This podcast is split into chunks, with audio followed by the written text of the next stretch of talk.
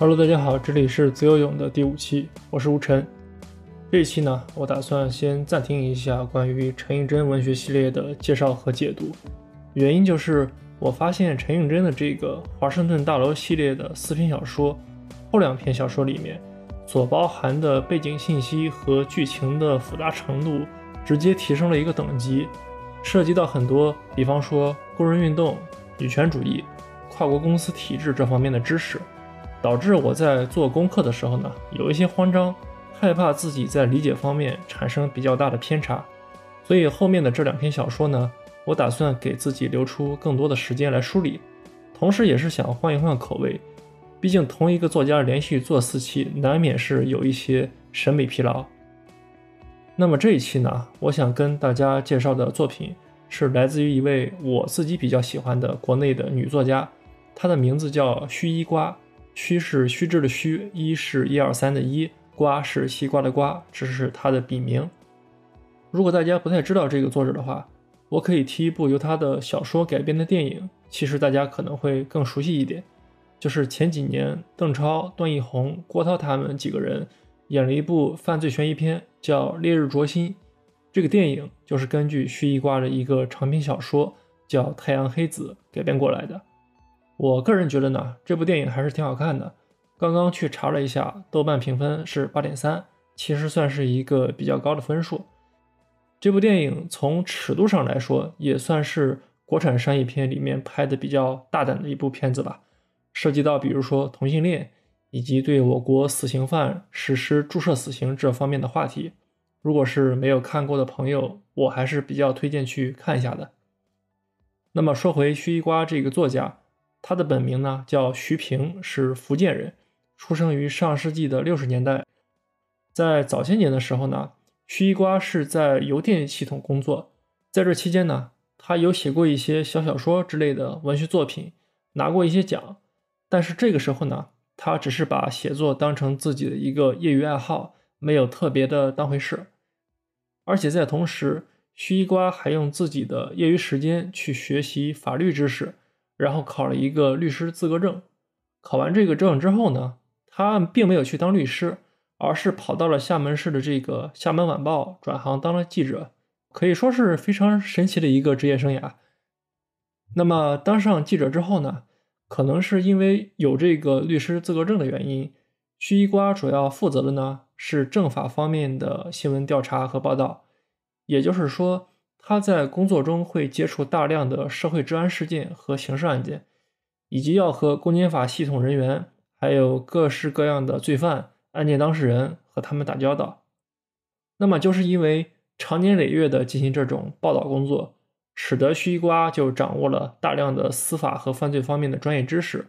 也见识了许许多多真实的社会案件和人物，同时呢，也积累了大量的写作素材和灵感。比如说像《烈日灼心》里面邓超演的那个角色，他在电影的最后一部分有一个接受注射死刑的场面，这一段其实就是徐一瓜作为政法记者去采访当时福建省第一例注射死刑的时候，他的一个真实经历。后来呢，他就把这一段经历写到了小说里面。然后从大概两千年开始，徐一瓜就重新开始发表文学作品。啊，主要一开始写的都是一些中短篇的小说，比方说《蛇宫》《淡绿色的月亮》这些。然后到了后期的话呢，他是开始写长篇，比如说《太阳黑子》《双野台风》，反响都很不错，也拿了一些文学奖项。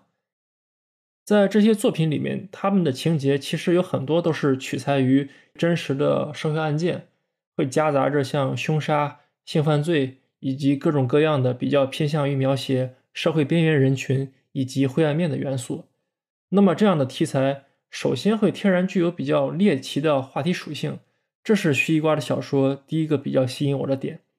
但是我觉得他小说更吸引我的一个地方在于，就是无论他是在讲述这个故事，还是在描述故事里面的角色的时候，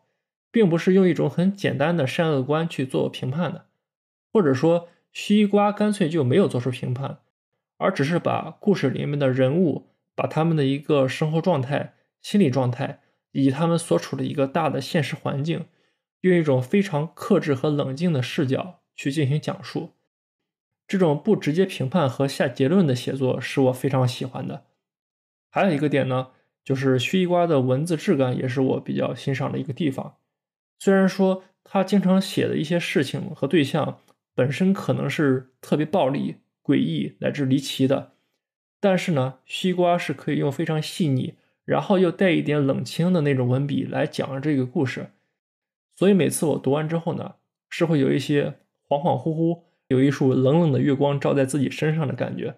啊，总而言之是非常有特点的一个作家。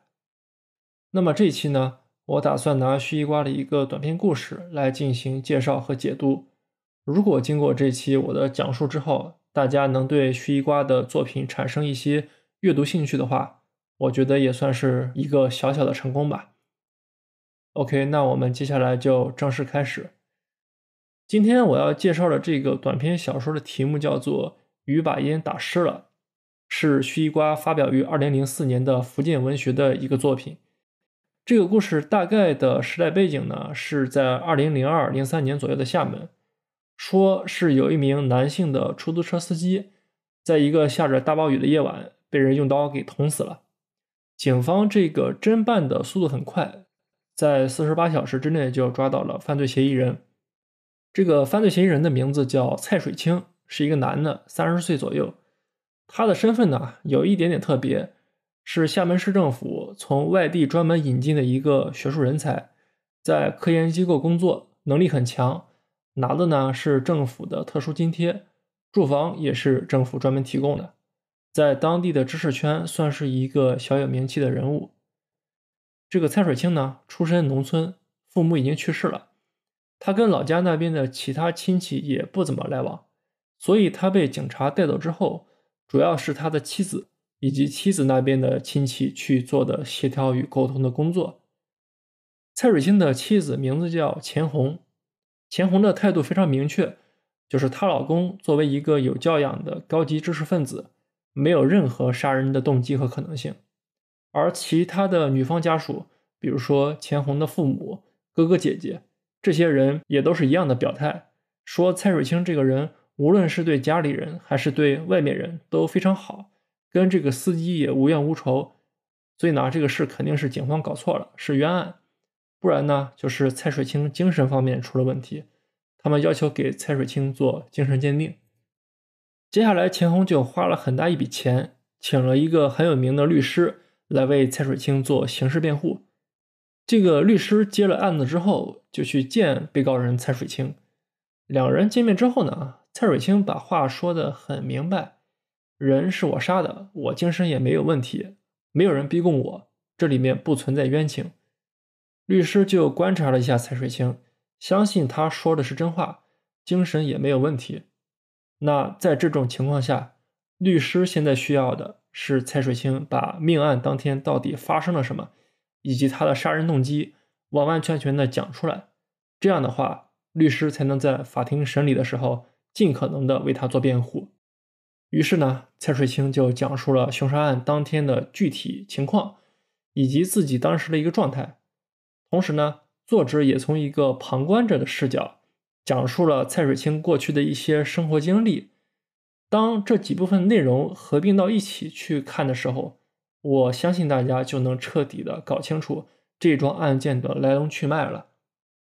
那我们前面有讲过。蔡水清是一个从农村走出来的一个年轻人，他的家庭条件是比较差的，住的是那种快要垮塌的土房子，睡的呢是稻草铺的床垫，家里也没有什么像样的家具，过得比较艰难。但就是在这种环境下，蔡水清考上了大学。虽然小说里没有具体的提及，但应该是一个很好的学校。而且我们按小说里的时间线去估算的话。这个蔡水清上大学应该是二十世纪的九十年代初。我们都知道，那个时候国内的大学还没有开始扩招，即使是一个一般的本科学校，它的含金量也是非常高的。所以说，蔡水清可以算得上是一个非常典型的寒门贵子啊。当然，放在现在的网络舆论环境里，也可能还有很多人会叫他小镇做题家之类的。我是不太愿意拿这个词去形容他的，因为从我目前的理解来说。小镇做题家这个词好像更多是有一些贬义的成分在里面。OK，那么当年刚考进大学的蔡水清，他的一个个人形象是作者花了很多笔墨去进行描写的。首先呢，从纯粹的相貌上来讲，如果按照小说里的描写的话，那么蔡水清的长相是比较丑陋的。原文是这么写的：蔡水清最多只有一米六七，黑壮粗实，头发不知道为什么还没有剃光，曲卷的像非洲居民。其中夹带了很多白头发，这肯定是少白头。蔡水清的上下嘴唇像两个叠在一起的饼子，侧面厚而鼓出，鼻子宽阔，每个鼻孔都有自立门户的意思。眼睛却细小，上眼皮厚重，好像压的眼睛睁不开。眼睛开合间又能看到极长的稀疏的眼睫毛，这是对蔡水清相貌上的一个描写。其次呢？是作者对他行为举止方面的一些不良习惯的描写，比方说他和别人说话的时候，经常嘴里含着一口痰或者鼻涕，等说完话之后，可能随便往哪一吐，或者干脆就把这些痰和鼻涕咽下去，这就让他周围的人，尤其是女生，可能会觉得比较反感。那么蔡水清在进入大学之后，在很短的时间内就看上了他未来的老婆，也是现在的同学钱红。钱红的相貌并不出众，但是因为从小是在书香门第长大，一家子都是高级知识分子，整个人的气质就显得比较脱俗。蔡水清觉得自己眼光特别好，所以接下来就开始疯狂的追求钱红。而钱红一开始在面对蔡水清的这种追求时，首先是害怕、厌恶、看不上蔡水清，其次是觉得丢脸。毕竟他们俩怎么看也不像是同一个世界的人，但后来发生了两件事情，让钱红慢慢接受了蔡水清。第一件事情呢，是钱红有一次不小心把自己的脚给烫伤了，这个蔡水清就主动跑过来，细心照顾了一个月，让钱红对他有了改观。第二件事情呢，就是钱红过生日，蔡水清在学校三栋教学楼的墙上喷标语。标语写的是“生日快乐，钱红，钱红，我真的爱你。”等到学校要去查肇事者的时候，这个蔡水清就主动的站出来承认。然后呢，因为这个蔡水清平时的学习成绩挺好的，所以学校的领导也没有很严厉的处罚他。总之就是通过这两件事，使得钱红觉得蔡水清是个好人，是个真正意义上爱他的人。于是两个人就走到了一起。那么过了几年。等到大学毕业的时候，蔡水清和钱红就准备谈婚论嫁，要去见家长了。当然，主要的障碍呢是在钱红的家庭那边。钱红的父亲是林业专家，母亲是大学教授，他的哥哥姐姐也都是知识分子。而在谈恋爱的这几年时间里呢，钱红在卫生习惯和行为举止方面对蔡水清进行了比较彻底的教育改造。这些改造包括且不限于，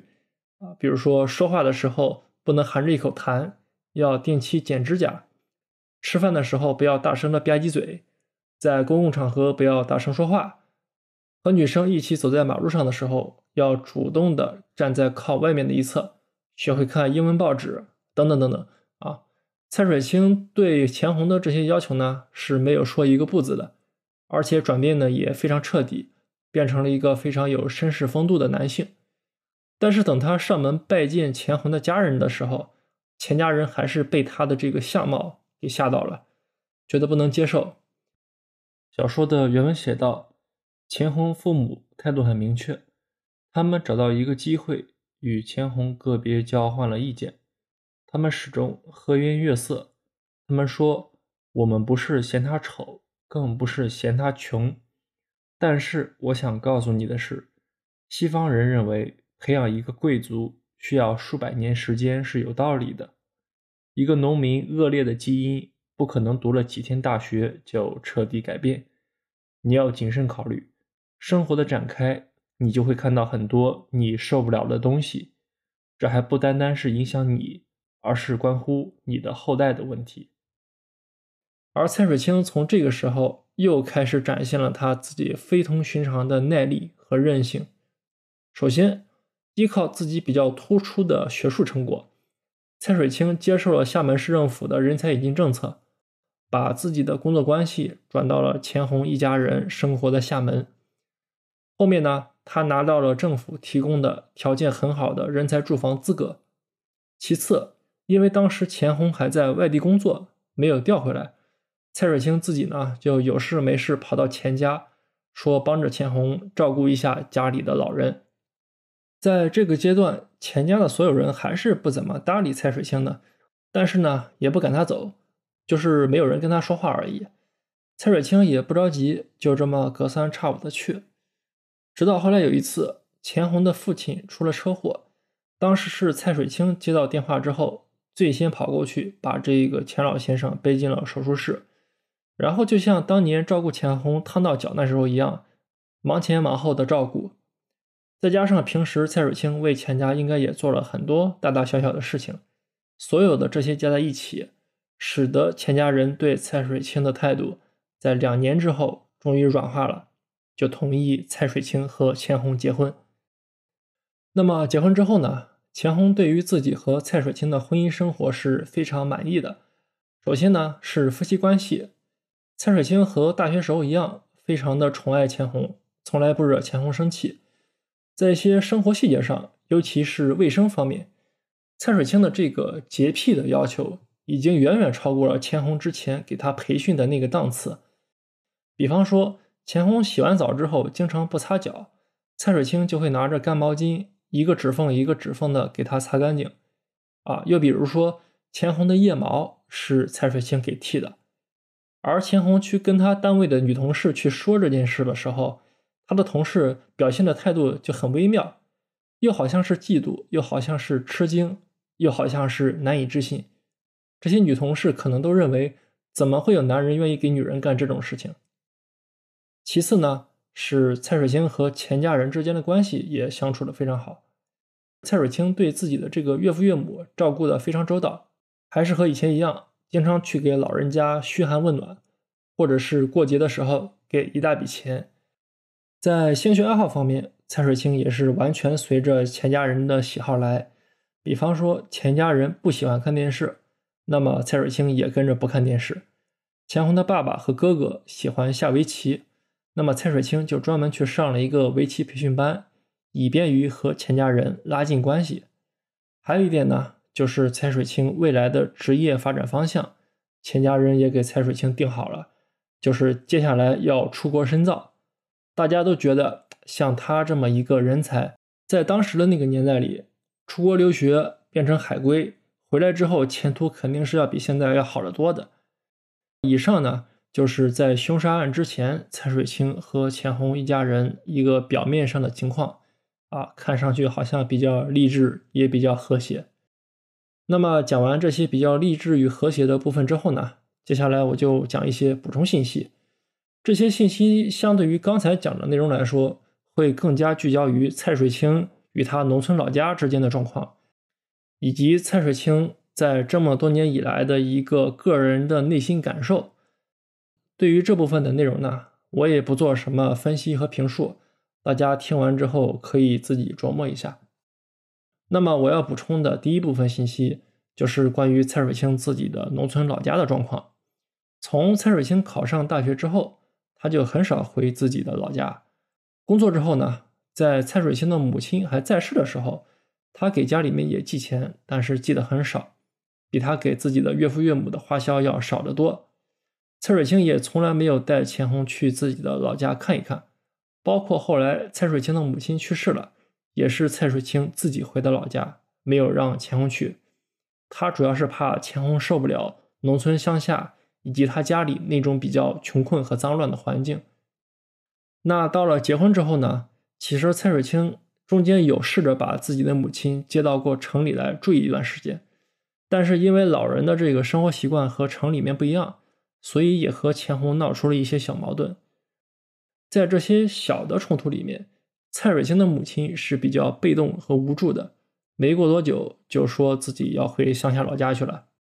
那么这些呢，就是关于蔡水清和自己农村老家的一个状况。接下来是第二部分的补充信息啊，就是我们前面说了，钱家人是支持蔡水清出国深造的，蔡水清也很努力的考这个托福和 GRE，但是在学习方面呢，他的英语，尤其是口语，是他先天的一个短板，考了好几年没有考过去。蔡水清自己呢，其实是不太愿意出国的，他可能觉得在国内能和钱红还有自己孩子一起过日子就挺好，但是钱红和钱家人都一直觉得他要坚持的考下去，同时呢，也给他找了很多的关系。总之是有点不考不行的意思。那么这是第二部分的补充信息。最后一点补充信息呢，是蔡水清这个人基本上和外界没有什么社交关系，除了和自己家里人相处比较密切之外，他基本不和外面人交朋友，把主要的心思都放在做学问上面。钱红可能觉得蔡水清作为一个高级人才，这么孤僻不合群，没有人来巴结。在讲人情世故这方面呢，做的不太好，所以他经常鼓励蔡水清多出去交一些朋友，参加一些社交活动之类的。这是最后一点补充信息。那么接下来我要讲的就是凶杀案当天的情况。蔡水清之所以杀人，其实或多或少和刚才所说的参加社交活动这件事有关系。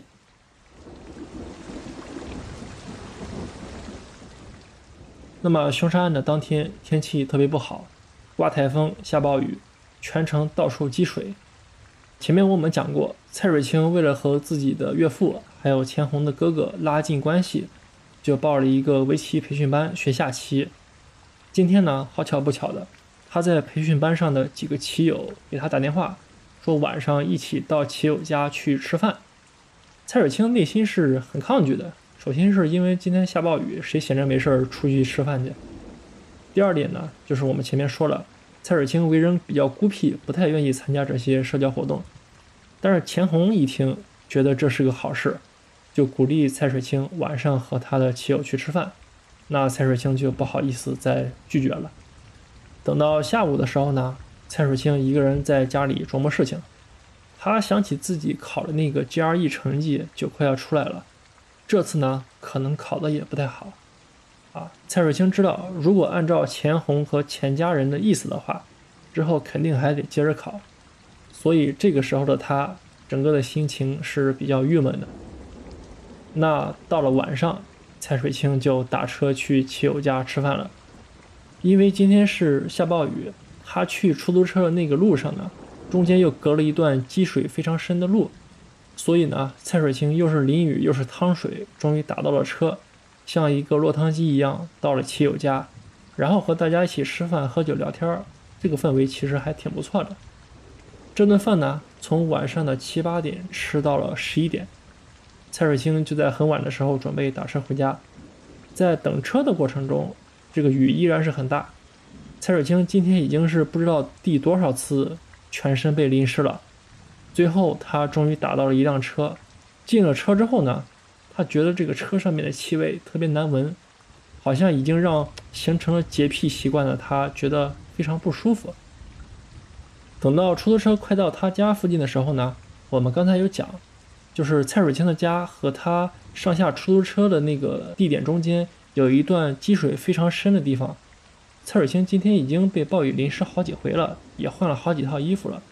这个时候呢。他就不再想趟水，就坚持让出租车司机直接开到他家门口。但是这个司机就不愿意，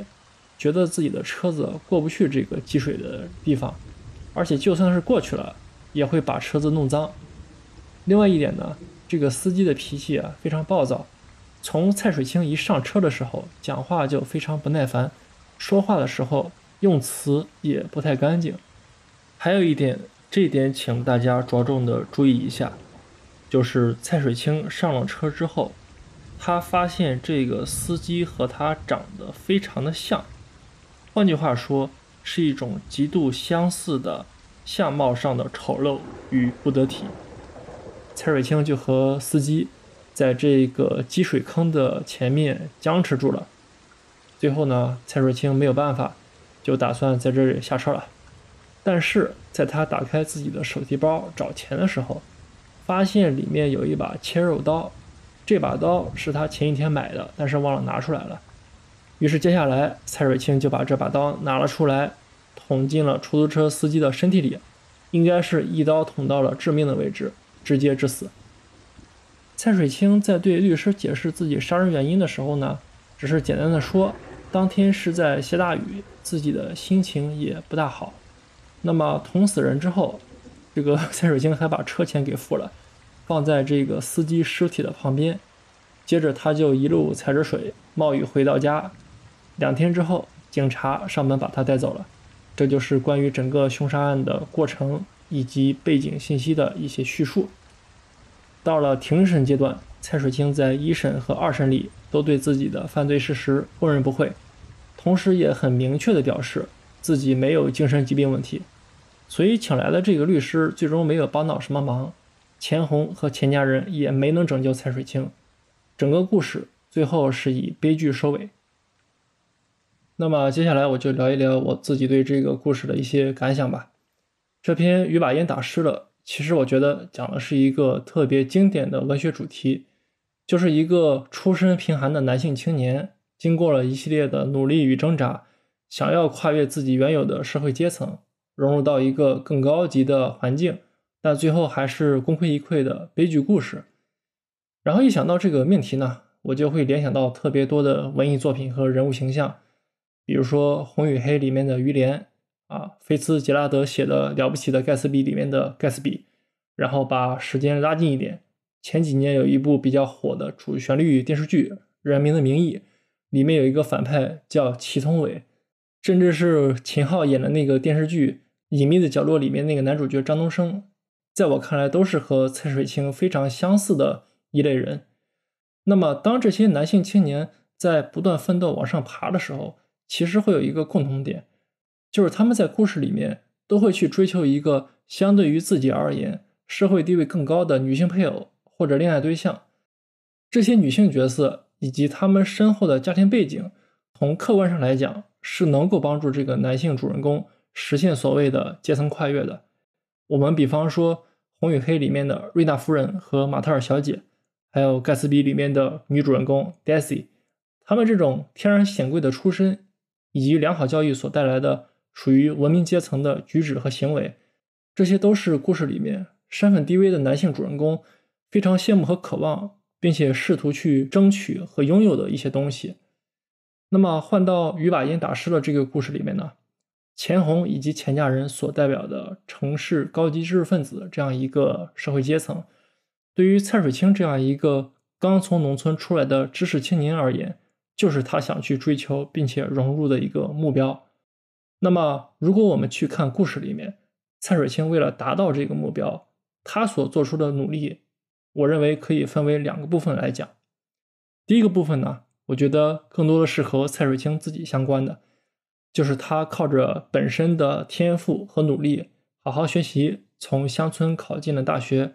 并且在毕业之后，凭自己的科研成果找到了好工作，而且还解决了住房问题。这些事情其实已经奠定了一个人能够在城市立足的基础条件。而蔡水清在这个过程中，完全是靠着自己的一己之力来实现的。我觉得，无论是在当时那个年代，还是在现在，这个奋斗的结果，其实已经远远超过了大部分的年轻人。这在我看来，是蔡水清所做出的第一部分的努力。那么第二部分呢？我觉得就是他与钱红的这个爱情、婚姻，以及和钱家人相处这一块儿，在这个方面，蔡水清的努力呢，就像是前面故事里讲的，从一开始纠正自己的卫生习惯、行为举止、思维方式，到后面通过一点一点的表现去感动钱家人，并且完全迎合钱红和钱家人的喜好和期望，非常彻底的改造和提升自己。这在我个人看来是一个相当漫长而且困难的过程。那么完成上面两部分之后呢？从表面上看来，蔡水清已经融入了城市文明以及知识分子阶层，变成了一个彬彬有礼而且有着很不错的发展前景的优秀人才。但是从这里我们需要注意的就是，蔡水清在整个的这样一个过程之中，他所付出的代价。以及要承受的牺牲，我觉得绝对不是简简单单用“努力”两个字就能够涵盖了。接下来，我们可以总结一下看看他到底都付出了哪些代价。那么，在我看来，第一点就是蔡水清和他农村的成长环境以及家庭关系都做了一个切割。比方说，进入到城市之后，他就很少回自己的老家，也不给家里寄钱，即使自己的亲生母亲去世了，也不让妻子跟着去农村看一看。我们没法猜测蔡水清在做这些选择的时候，他具体的一个心态是什么。我们只能给出一些可能的原因，比方说，有没有可能是蔡水清对那样一个非常差的生长环境有排斥或者恐惧心理？或者说，在现在这个阶段，如果蔡水清在和农村发生某些关联的话，他自己觉得会被钱家人瞧不起。啊，那么他好不容易获得的这个城里人的身份，可能就很容易失去。同时，从结果来看，我觉得蔡水清在做这些切割行为的时候呢，自己的内心也是非常痛苦的。我举个例子，钱红其实在故事里面对蔡水清的母亲有一段，我觉得可以说是侮辱性比较强的言论。他觉得呢，蔡水清的母亲身上经常有一股狗屎的味道。那蔡水清听完这段话的时候，其实肯定是非常不高兴的。但即便如此，他也没有在自己的妻子面前表达出特别明显的情绪。所以，我们能看到，在蔡水清这种非常淡然和绅士的外表下面，其实可能隐藏的是非常汹涌的负面能量。那么，这种负面能量的来源，在我看来，可能就是他与自己的成长环境切割所造成的一个结果。这是我认为蔡水清所付出的第一部分的代价。那么第二部分的代价呢？啊，我觉得是蔡水清自己的人格。这一部分呢，其实主要都是建立在钱红和钱家人对于蔡水清的一系列的要求这样一个基础之上的。我们可以看到，无论是钱红让蔡水清改变自己的卫生习惯、言行举止，还是之后钱家人鼓励他出国留学，以及多和别人打交道。蔡水清在这个过程中可以说做的所有的事情，都是为了满足钱红以及钱家人的要求和期待啊。当然，我们要客观的来看哈，就是蔡水清娶到了钱红这样一个他追求了很久的妻子，变成了一个彬彬有礼的知识分子，这本身就是蔡水清自己所期望的事情。但我觉得问题在于，在这样一个漫长的过程中，蔡水清他自己的精神世界、生活喜好。他的人生观、世界观、价值观好像已经失去了独立性，从而变成了完全受钱红以及钱家人控制与影响的一个工具。这部分独立人格的丧失，在我看来是蔡水清所付出的另外一部分的代价。当然，我在这里还是要给钱红以及钱家人做一下辩护，就是当他们在给蔡水清提这些期望或者要求的时候，应该是没有那种主观的恶意存在的。而且他们还可能觉得这样是在帮助蔡水清，也是为他的未来与前途着想的。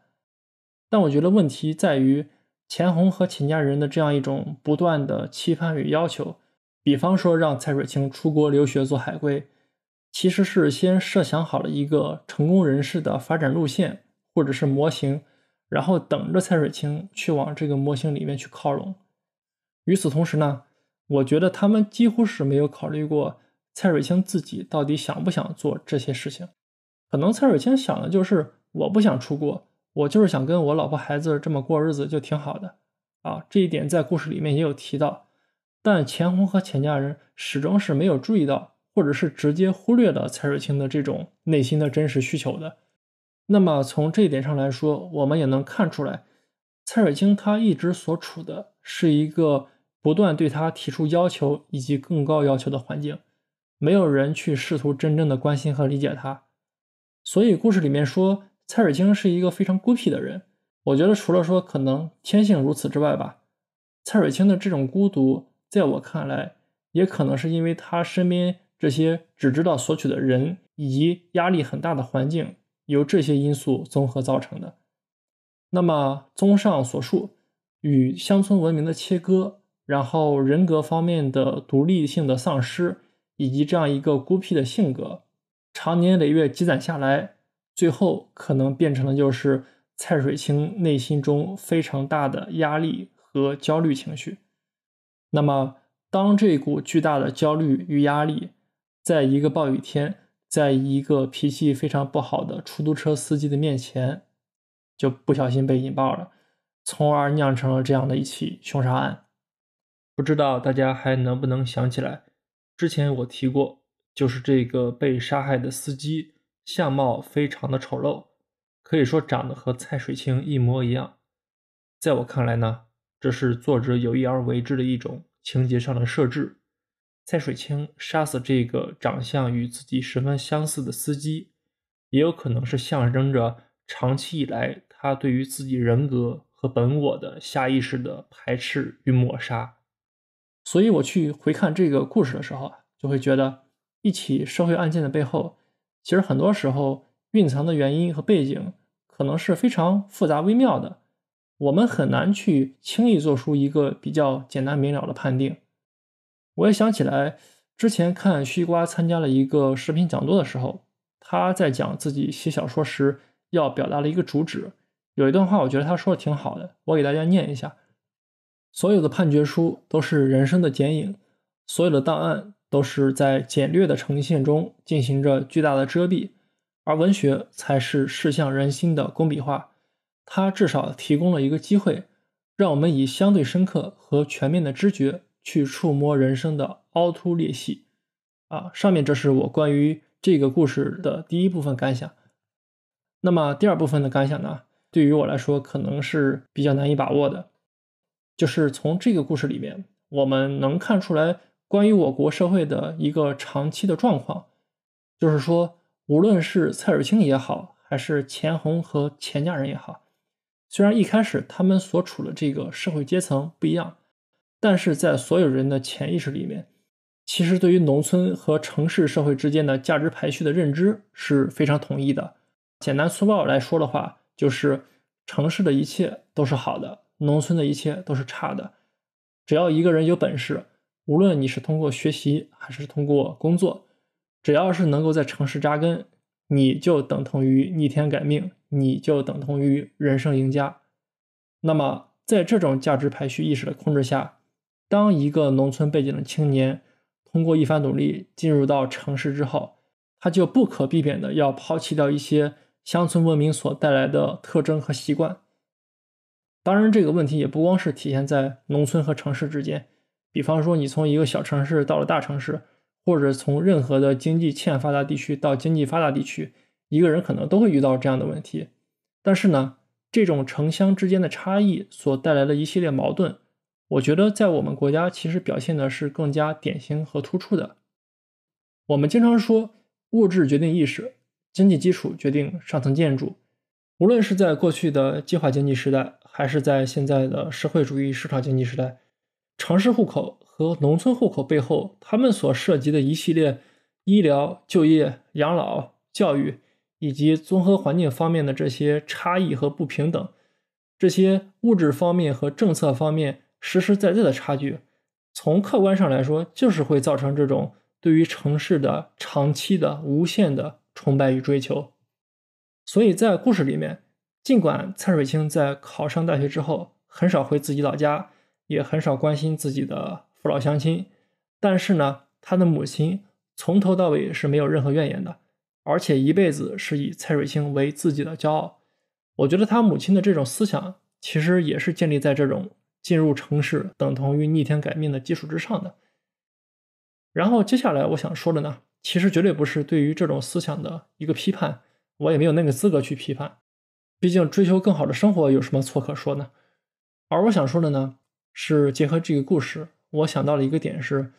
其实我们大多数的人在一生之中。都或多或少的有一些时刻想要去追求一个更好的环境或者是状态啊，可能是说一个更好的学校，一个更好的城市，或者一家更好的公司。但是在这个追求的过程之中，我觉得我们和蔡水清一样，都是需要去面对一个人格以及意识上的独立性的问题。很多时候呢，当我们进入到一个可能所谓的更高更强。这样一个环境或者是人群的中间，由于各种各样的先天与后天的差距，啊，会让人不由得产生一种慕强的心态，或者更多的是自卑感。在我看来，这些都是很正常的。但问题在于，难道因为这种慕强或者是这种自卑的心态，我们就要像蔡瑞清一样，完全的否定掉自己的过去，然后从头到脚重新打造一个全新的自己吗？在我看来，显然不是这个样子的。其实我们读完整个故事，能看到蔡瑞清的身上有一个最大的优点，就是乡村文明带给他的，那就是他身上的这种坚韧不拔的奋斗的精神。我觉得这也是让他身边所有人都为之打动和震撼的一个特征。但是呢，蔡瑞清自己好像没有意识到这一点，反而不断的在遮掩自己和农村之间的关系。当然，这里面存在我前面说的那个问题，就是当蔡水清如果表现出这种自己和乡村之间的联系的时候，钱红和钱家人是不是还能看得起他？这也可能是蔡水清在内心中最害怕的一个事情。但是从故事里面的表现来看，蔡水清几乎是没有做过这方面的努力或者尝试，所以我觉得这也是造成整个故事悲剧的一部分原因吧。总之呢，我想说的就是，当我们在往一个所谓更好或者是更高的环境去努力拼搏的时候，保持自我和坚持自我的本源，其实并不是一件值得羞愧和羞耻的事情。那么，这就是我关于这个故事的第二部分的感想。到这儿呢，我觉得我对这篇故事想聊的东西已经差不多了。可能最后有一个小小的没有讲的点，就是关于这个故事的题目“雨把烟打湿了”。那么，究竟什么是雨，什么是烟？雨把烟打湿了，究竟是代表着怎样的一种隐喻？在这里的话呢，我就不说自己的个人想法了。如果有听到这里的朋友，我觉得可以来聊一聊。OK，就像最开始所讲的，如果经过这一期我的讲述之后，大家能对徐一瓜老师的作品产生一些阅读上面的兴趣的话，我觉得就算是一个小小的成功。如果大家对这期故事有什么想说的、想聊的，欢迎大家在评论区留言。也希望和感谢大家能够多多转发这期节目给感兴趣的朋友啊！谢谢大家的鼓励与支持。那我们就下期再见吧。